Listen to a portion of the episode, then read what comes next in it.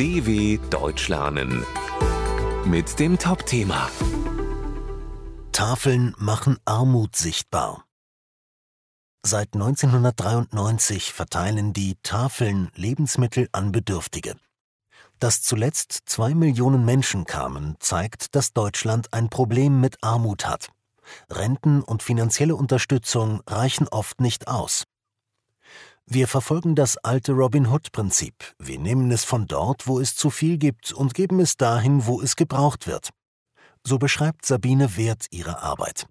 Zusammen mit anderen hat sie 1993 in Berlin die erste Tafel in Deutschland gegründet. Heute sammeln 936 Tafeln in Supermärkten, Bäckereien und kleineren Läden Lebensmittel, die noch genießbar sind, aber nicht mehr verkauft werden. Die verteilen sie kostenlos an Bedürftige. Zu den Tafeln kommen nicht nur Obdachlose, sondern auch Alleinerziehende, Geflüchtete und Menschen, die ihre Rente aufstocken müssen. Für das Geld, das sie so sparen, können sie sich zum Beispiel Schulsachen für die Kinder oder einen Kinobesuch leisten. Der Dachverband der Tafeln schätzt die Zahl der Kundinnen und Kunden für 2022 auf zwei Millionen, etwa 50 Prozent mehr als 2021.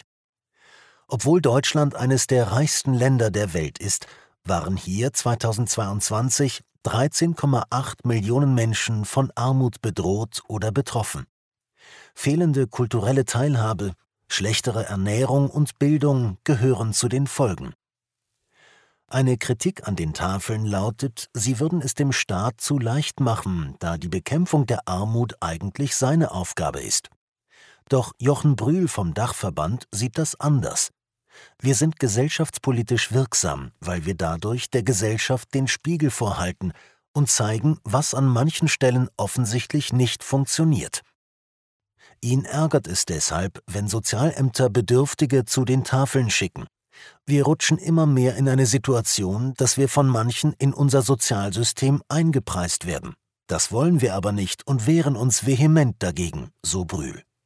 Um unabhängig zu bleiben, nehmen die Tafeln auch keine finanzielle Unterstützung vom Staat an.